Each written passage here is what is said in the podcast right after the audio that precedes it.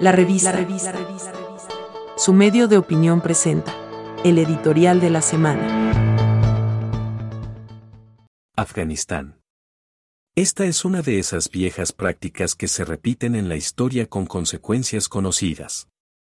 El error cometido, en este caso por la administración Bush en octubre del 2001, mediante su política exterior, para extender el brazo del poder más allá de las razones que impone la lógica, ha tenido nefastas consecuencias.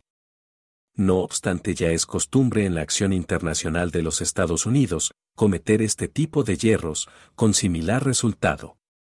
Afganistán y sus pobladores, talibanes y no talibanes han sabido lidiar con la presencia no bienvenida de potencias foráneas, tal es el caso de los ingleses, los rusos y ahora los estadounidenses, sin que ninguna haya podido realmente prevalecer en su territorio. Tarde o temprano la verdad histórica prevalece y siempre es cuestión de tiempo. Acá dos décadas, es decir una brisna de tiempo, bastó. Pretender, democratizar, con perspectiva occidental a sociedades culturalmente tan distintas, es la cosa más vana y absurda imaginable.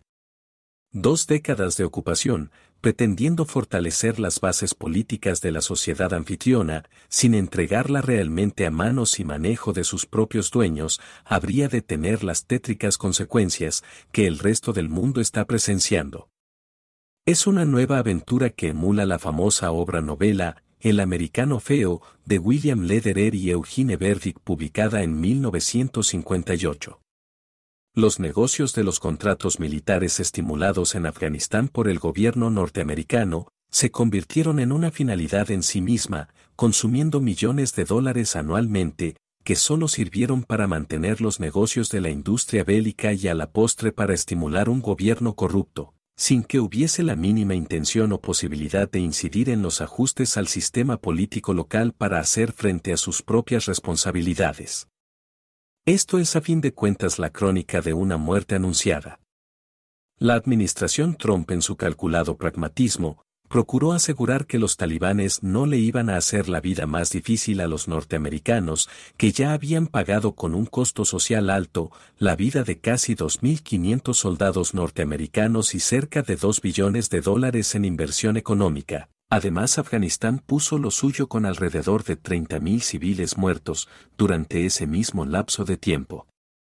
Trump negoció los términos de una salida pacífica para los norteamericanos que al final no se cumplió.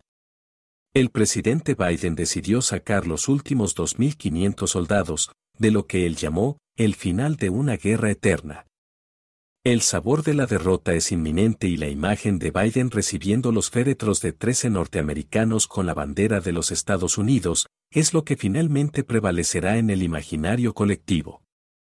Desde Vietnam no era tan evidente una derrota tan contundente para los Estados Unidos en otra parte del mundo los talibanes han empezado a manejar su política exterior y doméstica con una narrativa nueva de no represalia, que a fin de cuentas solo eso, narrativa. Lo cierto es que sus prácticas fundamentalistas habrán de prevalecer y en particular las mujeres sufren con horror esta vuelta al poder de sus verdugos. Por eso buscan la salida desesperada de su propio país. La noticia ahora es que hay otros grupos aún mucho más radicales en Afganistán, liderados por ISIS. Esto es una especie de pesadilla dentro de otra pesadilla. Mientras tanto un nuevo drama cobra vida, y es el de miles de emigrantes buscando espacio cierto de seguridad, donde solo incertidumbre existe. Encuentre la revista en las plataformas de Anchor, Spotify, Google Podcasts y Apple Podcasts. La revista, el medio de opinión de Costa Rica.